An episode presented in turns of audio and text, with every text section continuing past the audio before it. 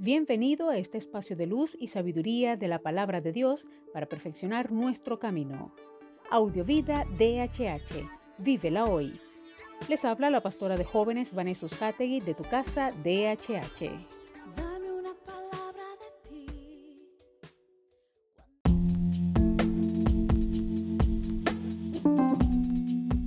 El mensaje de hoy se titula Proceso. Filipenses 3:12 dice, no quiero decir que haya logrado ya ese ideal o conseguido la perfección, pero me esfuerzo en conquistar aquello para lo que yo mismo he sido conquistado por Cristo Jesús. Y no me hago la ilusión, hermanos, de haberlo ya conseguido, pero eso sí, olvido lo que he dejado atrás y me lanzo hacia adelante en busca de la meta, trofeo al que Dios, por medio de Cristo Jesús, nos llama desde lo alto. El apóstol Juan afirmaba que todavía no somos lo que hemos de ser, ese hombre nuevo que al reflejar la imagen de Jesús se convierte en la mejor versión posible de Jesucristo. Pablo enfatiza que somos personas en proceso, en construcción, en desarrollo constante y continuado hacia esa meta de ser semejantes a Jesús.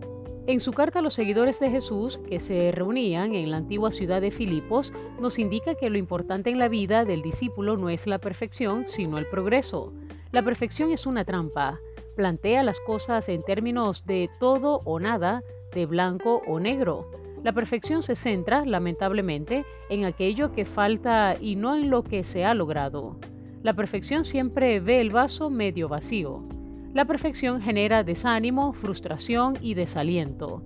Muchos han dejado la fe al verse presionados por un ideal de perfección que, como ya hemos visto, Dios no espera que alcancemos durante nuestro periplo terrestre.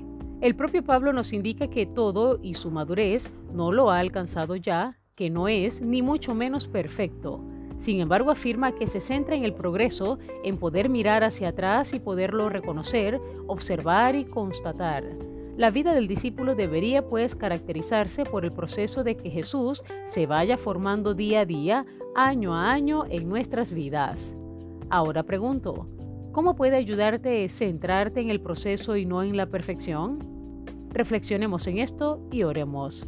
Amado Señor, reconocemos que dependemos de ti, reconocemos que en medio de nuestra fragilidad y debilidad, tu poder se perfecciona en cada uno de nosotros. Comprendemos, Señor, que cada proceso que nos has permitido vivir es para formarnos, para ayudarnos a crecer, para que tu esencia, tu Espíritu Santo, haga la obra completa a la cual nos diseñaste. Ayúdanos, Señor, para poder eh, estar firmes en medio de cada proceso, de cada prueba, de cada situación que tú permites en nuestra vidas para formarnos, ayudarnos a crecer y sobre todo para que podamos alcanzar la plenitud de Cristo.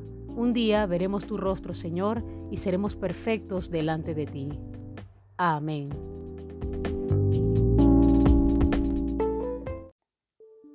Comparte esta palabra y sea un canal de bendición en las manos de Dios para muchos. Recuerda, lo visible es momentáneo, lo que no se ve es eterno.